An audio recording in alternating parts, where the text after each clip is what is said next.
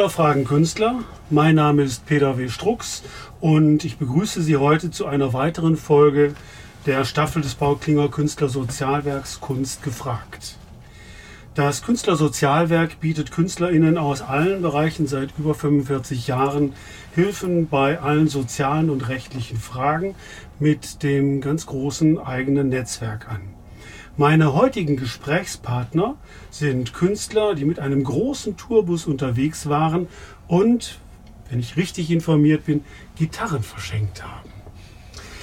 Das ist einmal der Autor, Musiker, Texter, Komponist, Audio- und Videoproduzent mit einem eigenen Label, nämlich K Klangfilm, dessen Debütroman mit dem Co-Autor Lars Gebhardt Freitag der 30 am Freitag, den 30. April erschienen ist. Das ist Richie von der Mann. Herzlich willkommen, Richie. Hallo, Peter. Dann der Musiker am E-Bass bei die Surbiers. Der Musiker mit dem Plan B, der heute ein gefragter Filmkomponist ist und bei allen Fragen rund um die Verwendung von Musik in Filmen, TV-Serien, alle möglichen Menschen berät, Michael Beckmann. Herzlich willkommen, Michael. Hallo. Dann der Künstler, der von sich selber sagt, ich male mit Stichsäge und Flex, der mit dem eigenen Label Rockstar Kunstwerke für Rockstars und für die Fans der Rockstars fertigt. Alex Molter. Herzlich willkommen, Alex. Hallo, Peter.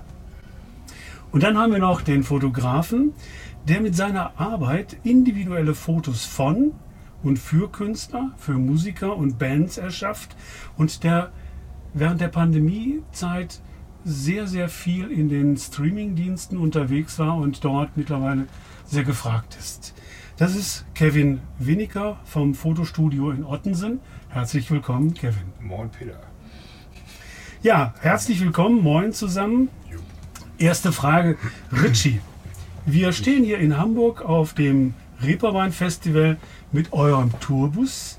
Wieso stehen wir hier und worum ging es da überhaupt? Äh, dass wir jetzt hier stehen. Also eigentlich bin ich der völlig Falsche, der diese Frage beantworten kann, äh, weil ich der Letzte bin, der eigentlich zu dieser Truppe dazugestoßen ist.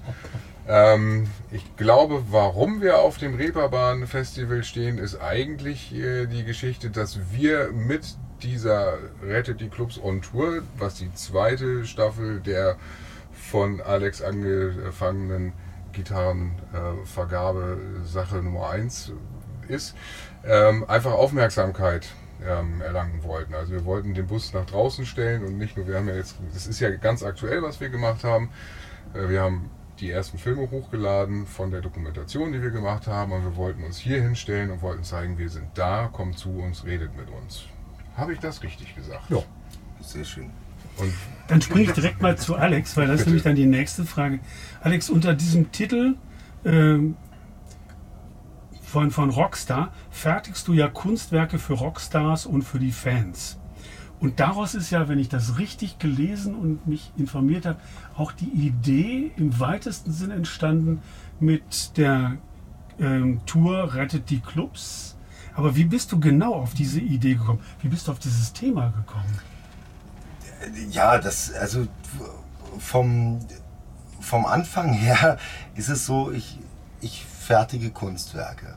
So, und hatte in den, in den Backstages auf Festivals meine Ausstellungsfläche. Dann kam Corona.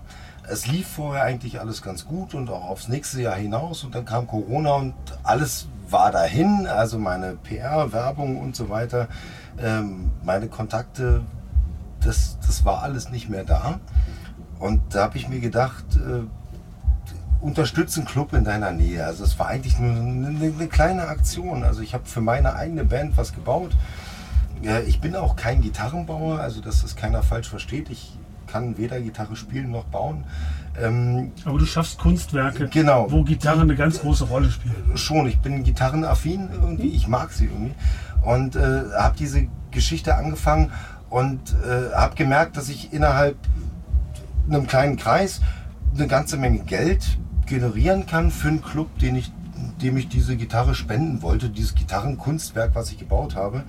Und äh, da sind dann irgendwie 30 draus geworden mit Berliner Bands, unter anderem äh, mit Seed und den, den Ärzten und, und Rammstein und wer da alles dabei war. Unter anderem aber auch die Surbiers und Plan B waren dabei und dadurch, äh, Beckmann kannte ich vorher schon so um kleine Umwege und er meinte, er ist da sofort dabei und fand die äh, Idee auch interessant. Weswegen wir gesagt haben, wir machen das weiter und sind dann schnell auf 65 gekommen in Berlin und Brandenburg. Und ähm, dadurch, dass ich die, diese Fertigung hatte und, und die ganze Zeit handwerklich sozusagen arbeiten musste, hat Beckmann gesagt, er macht äh, das Organisatorische und auf einmal standen wir bei einer, bei einer und sitzen jetzt hier in einem Nightliner und äh, haben bundesweit überall Bands besucht und denen Gitarrenkunstwerke überreicht, die ich angefertigt habe, die sie dann Clubs gespendet haben. Und äh, wie wir überhaupt zum Reeperbahn-Festival gekommen sind, äh, da, musst du, da musst du mal einfach mal den Beckmann fragen. Zu Beckmann komme ich dann jetzt direkt als nächstes. Ähm, nämlich so mit, mit zwei Fragen. Das eine ist so, das klingt so ein bisschen wie, das war so die Initialzündung, um was loszutreten. Und das nächste ist so, wer war denn noch alle daran beteiligt? Na, in Berlin waren wir wirklich drei. Also Alex, ich und meine Assistentin. Also ich habe eine Assistentin in meiner Musikproduktion. Wir haben das zu dritt komplett gestemmt. Diese 65 Gitarren, 65 Bands, 65 Auktionen, Pressearbeit. Hatten dann aber in Brandenburg, weil Potsdam war jetzt in dieser zweiten Berliner Welle, also der zweiten Hälfte, hatten wir dort 12, 13 Bands in Potsdam. Da hatten wir dann einen Booker, einen Ringo Wunderlich und einen äh, Backliner und Schlagzeug, einen Bodo Splistesa. Die haben, waren praktisch unser Street-Team Potsdam. Das heißt, die haben vor Ort die Arbeit gemacht und haben Plakate geklebt, haben die Clubs klar gemacht, haben das alles koordiniert, während wir dann von Berlin aus sozusagen die Gesamtleitung gemacht haben. Und äh, wir waren dann also, wir drei haben das dann bis äh, Mai eben von meinem Schreibtisch und einer Werkstatt aus gesteuert und haben uns dann praktisch äh, für die bundesweite Welle erweitert. Und zwar war ich auf der Popcom im Juni als Speaker und traf dort auf Kevin, den ich von der Rock'n'Roll Butterfahrt als Fotografen kannte, und Ole Blockstedt. So, die waren dort angeheuert. Er hat für den Livestream gesorgt von dieser, war so eine gemischte Veranstaltung, Präsenz und zugeschaltet. Und Ole war mit seiner Strafbar dort im Club aufgebaut als Co-Moderator.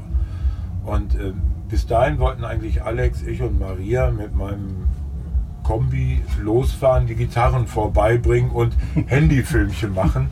Und dann hat es bei mir so Klick gemacht und ich habe gedacht, hm, Kevin und Ole. Und ich hatte kurz vorher hatte Kevin äh, die Rock'n'Roll Butterfahrt aus dem Knust inszeniert, was ein mega Erfolg war im Streaming-Bereich. Weil Streaming, muss man sagen, war letztes Jahr auf einmal das große Ding. Alle wollten streamen, weil sie nicht mehr spielen konnten.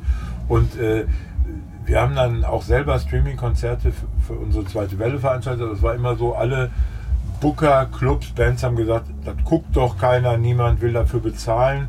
Ich glaube, dass Streaming ein Teil der Zukunft ist, ein Teil. Aber keiner hat es geschafft. Sogar der Schölermann von Knus, den ich gut kenne, wegen der Livecom, die uns auch unterstützen, hat so eine Woche vor der Butterfahrt noch gesagt, also Streaming kannst du vergessen, da schaltet sich keiner ein, da will keiner zahlen. Und dann haben die diese Butterfahrt gemacht, ich habe mir sechs Stunden angeguckt in Berlin am Handy, weil ich äh, quasi gar nicht zu Hause war und dachte, ey, das haben sie jetzt aber gut gemacht, weil das war so ein Entertainment-Format. Es war kein Rock-Festival, sondern es war Talk, es war ein bisschen Show, Bands, die gar nicht da waren, hatten sich eingeschaltet und das fand ich super modern, liebevoll, schrabbelig, aber perfekt. Und war dann auch durchschlagender Erfolg von den Streaming- und Funding-Zahlen.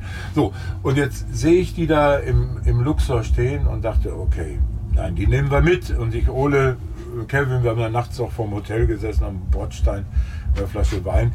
Fahrt ihr mit? Ja, wir fahren mit. Und dann war der Plan so, die mieten sich irgendwie so einen Sprinter und fahren hinterher. Und dann eines Morgens wachen wir auf, sagt Maria, wir brauchen einen Nightliner. So.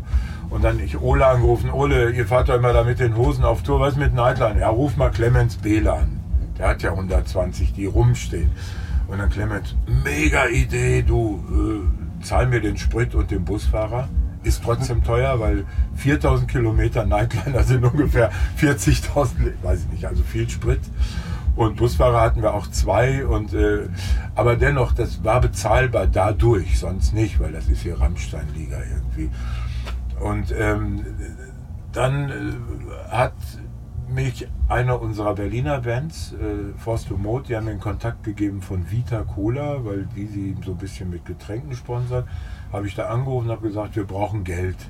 Und dann haben die gesagt, nee, wir haben kein Geld, aber unsere Kollegen in Frankfurt von äh, Radeberger haben vielleicht Geld. Habe ich in Frankfurt angerufen und die, nee, wir haben auch kein Geld, aber hier rufen wir den Tim von Jever an. Und der hatte dann ein bisschen Geld. Der hatte auch Und kein Bier. Und Bier. viel Bier. Genau. Und der hat uns im Prinzip den Bus bezahlt. Und, äh, und es war sogar noch so viel übrig, dass Ole uns alle befrühstücken und bekochen und bekaffeen konnte. Und dann haben wir gesagt, okay, jetzt sind wir an einem Punkt, wo keiner draufzahlt, sondern nur nichts verdient. Das heißt, wir sind also mit zu acht gefahren, ohne irgendeinen Lohn und ähm, haben das auch eben ohne irgendeinen Lohn organisiert und müssen das jetzt auch ohne irgendeinen Lohn erstmal fertig produzieren. Und dann, weil, weil es auf einmal so ein Setup war und dann sagt eben Kevin, oh, ich nehme den Richie mit, der macht Ton. Und ich wusste nicht, wer Richie von der Mann ist. Und so zwei Tage vor der Tour, nachdem wir den ersten Trailer geschnitten haben, ruft mich einmal Richie von der Mann an. Also Beckmann, weißt du eigentlich, wer ich bin? Ich bin studierter Film und bla bla bla. Und dann hatten wir auf einmal ein vollwertiges Filmteam. So, und dann eben entstand die Idee, wir machen hier oben, also an dieser Stelle haben die dann einen Biertisch aufgebaut oder irgendeinen Tisch und hatten da ihre Laptops und haben nachts das geschnitten und sortiert was und gebackupt, was sie tagsüber gedreht haben. Also die haben so um die 20 Stunden gearbeitet und wir anderen nicht ganz so viel, aber wir hatten dann auch alle so drei Jobs auf Tour, dies, das und jenes.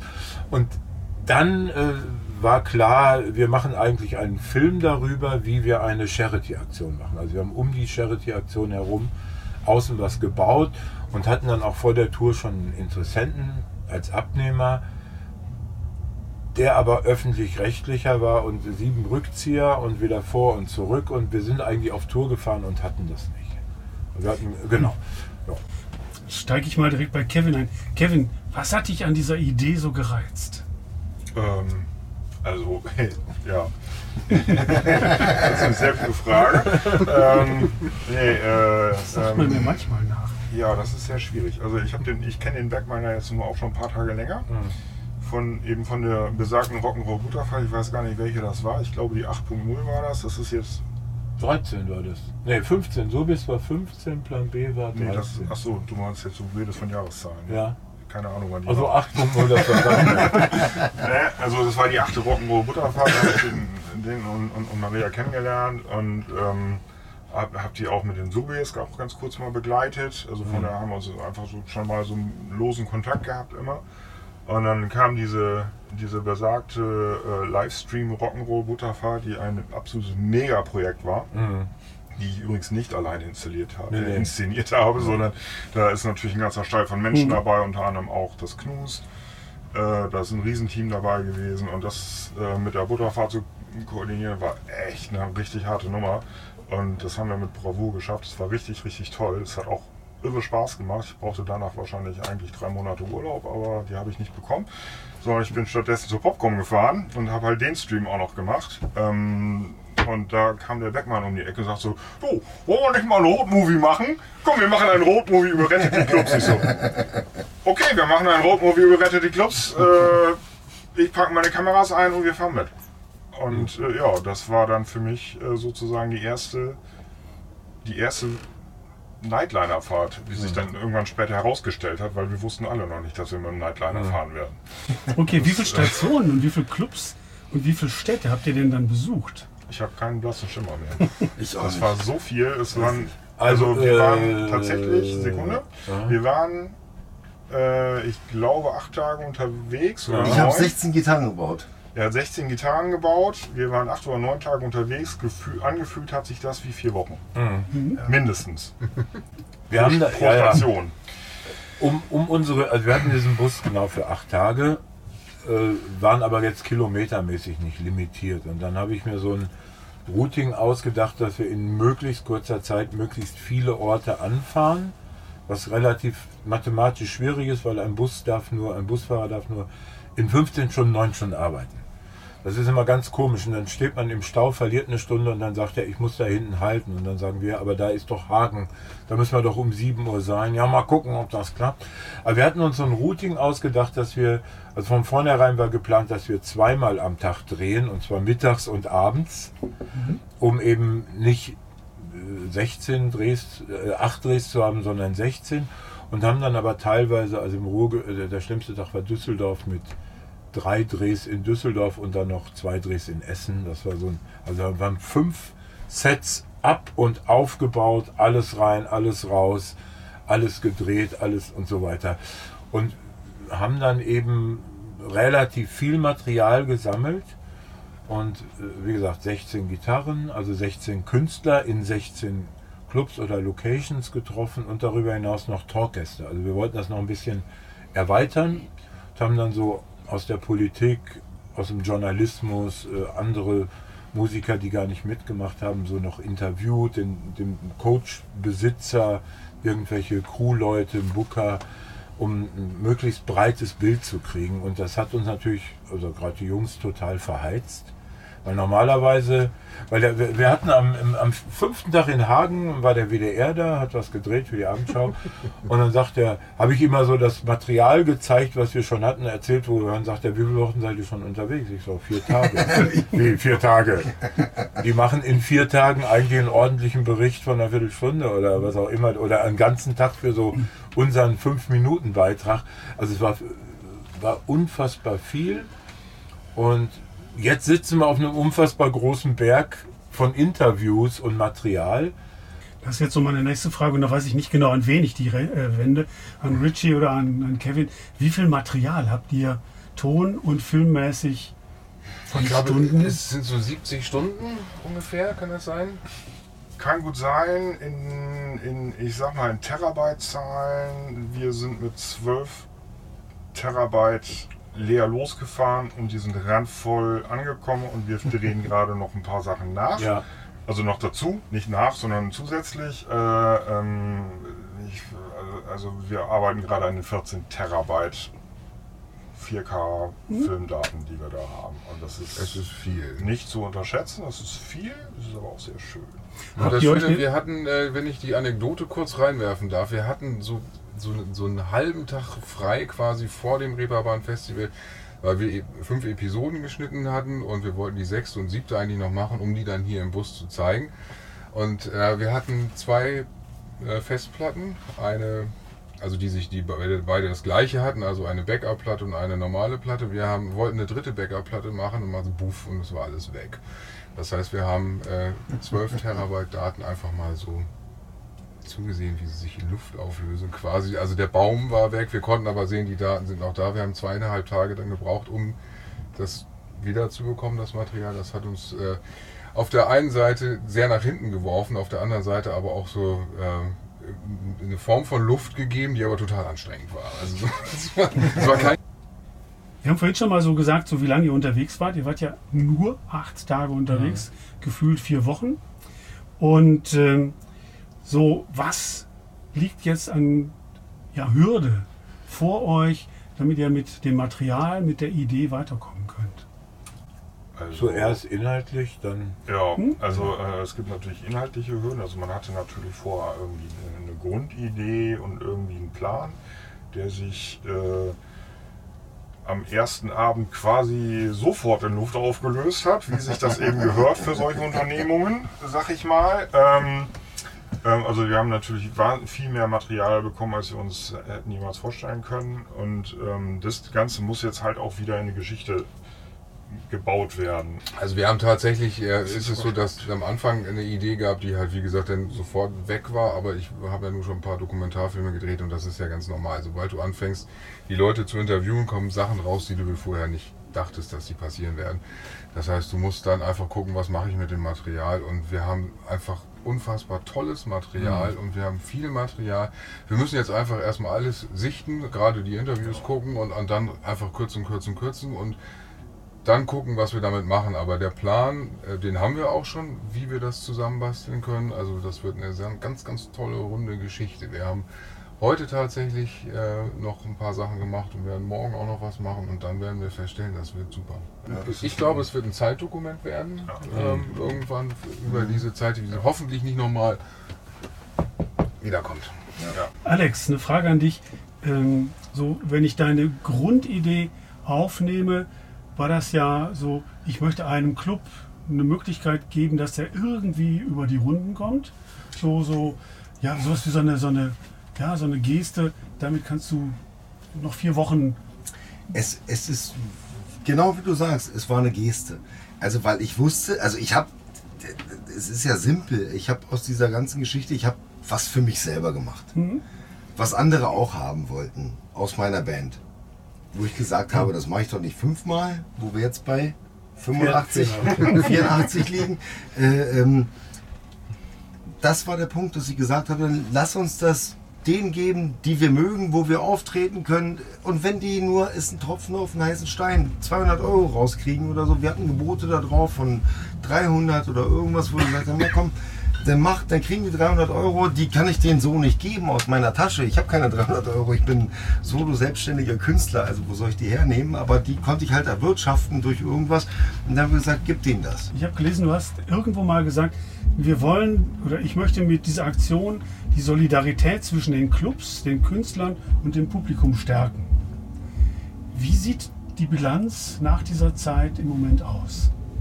Ja, was wir damit erreicht haben, ist eigentlich, äh, dass sich so viele Bands jeder Größe, also nicht nur die Mainstreamer und die großen Namen, mit denen wir hier äh, auch auffahren können, was natürlich das begünstigt, aber da sind auch so viele kleine Bands dabei, die eine ganze Menge für kleine Clubs geschaffen haben, was uns allen, und das sind die Leute, die hier sitzen, die sagen, genau dieses Solidaritätsgefühl, was wir hier gerade verkaufen, ist mehr wert als lass es jetzt 100.000 irgendwann sein oder vielleicht mal 150.000. Man weiß nicht, was auf, bei, bei, bei Verlosung rauskommt.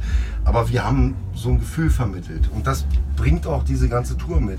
Dass Leute da sitzen, die sagen, jeder bringt sich ein und wir vermitteln so ein Solidaritätsgefühl zwischen Bands, Clubs und auch den Fans, weil das sind die Leute, die die Leute supporten, äh, die das unterschrieben haben und das irgendwem gegeben haben, sind wir jetzt bei einem guten Schnitt angekommen von äh, Das haben es gut geschafft. Das klingt, das klingt so unterm Strich. Die Idee und das, was dabei rausgekommen ist, ist ein Erfolg. Es ist ein Riesenerfolg. Es ist vor allen Dingen, also es ist lustigerweise viel grö größer. Äh, es ist eigentlich, also wir sind eigentlich viel kleiner, als es nach außen aussieht. Also Ja. wir sitzen in diesem Bus. Da geht jeder vorbei, die Leute klopfen, darf ich mal reinkommen? So und äh, äh, so. Da vorne ist das Stadion. Da gehen wir Dienstag hin und übergeben eine Gitarre an das Molotow zusammen mit St. Pauli und Fettes Brot. Also es wird gerade ganz groß. Wir geben jetzt Alarmstufe Rot Geld. Das ist total lustig. Wir haben eine CD gemacht, tausende Auflage, die kriegen 5 Euro. Und am Ende Ja, weil von vornherein Ja, ja. nicht wichtig war, was erwirtschaftest du damit, sondern was bringst du damit rüber.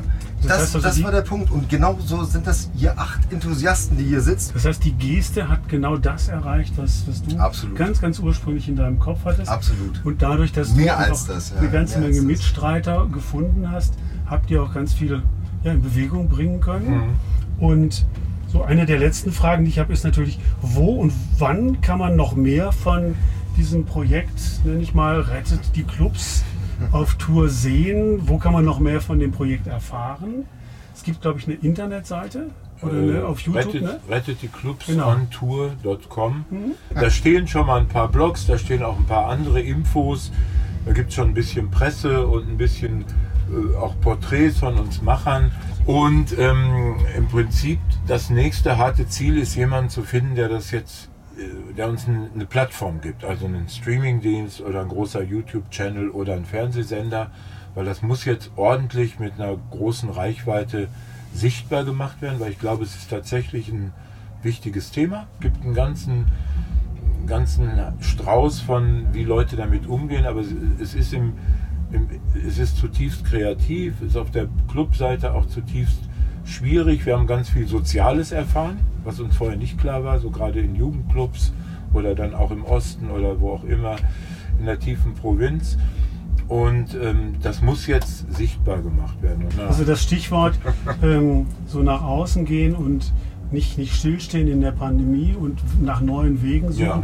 Das ist ja auch genau das, warum diese, dieses Format Künstler fragen Künstler, Kunst gefragt vom Paul Klinger Künstler Sozialwerk entstanden ist, genau. nämlich äh, dass wir nicht mit den Künstlern in die Ateliers gehen konnten, dass wir nicht die Radiosendungen so machen konnten, wie wir das bisher gemacht haben, dass wir gesagt haben, wir machen das dann eben online-mäßig. Wir, das ist jetzt Glück, dass wir das jetzt hier aufzeichnen können und nicht über äh, Zoom, ja. äh, Skype oder, oder sonst irgendwas und daraus eine kleine Sendung machen und die nach draußen bringen mhm. oder ähm, Veranstaltungen, wo aus den unterschiedlichsten Bundesgebieten Künstler und Künstlerinnen sich zusammentreffen, austauschen.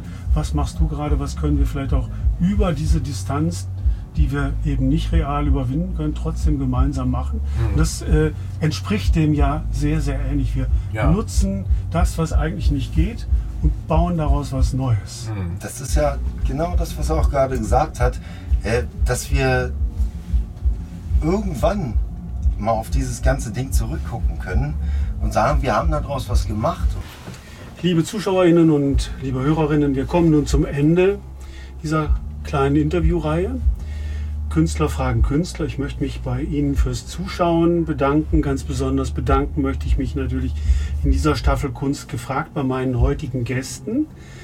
Äh, Richie Vondermann, Michael Beckmann, Axel Molter, und Kevin Winiger. Herzlichen Dank, dass ihr hier wart mit der Idee Rettet die Clubs. Euch ganz viel Erfolg weiterhin mit der Rettet die Clubs Tour und das, was da raus entsteht. Mein Name ist Peter W. Strux und diese Sendung können Sie in den Podcasts vom Paul Klinger Künstler Sozialwerk nachhören und sehen. In meinem Podcast. Ich freue mich, wenn Sie beim nächsten Mal wieder dabei sind, wenn es wieder heißt Kunst gefragt. Ich wünsche Ihnen alles Gute, bleiben Sie gesund. Ihr Peter W. Strux und tschüss. Wie gesagt, ich dachte, ich fange etwas Peter. Dank. Ja, danke euch. Dankeschön.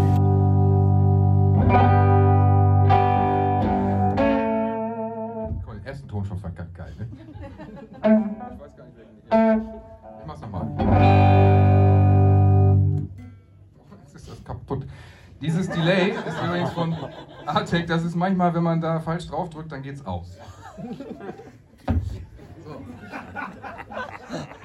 Kann ja nur noch besser werden. Lasse ich das einfach weg. Es ist dunkelste Nacht. Hinter mir das Meer.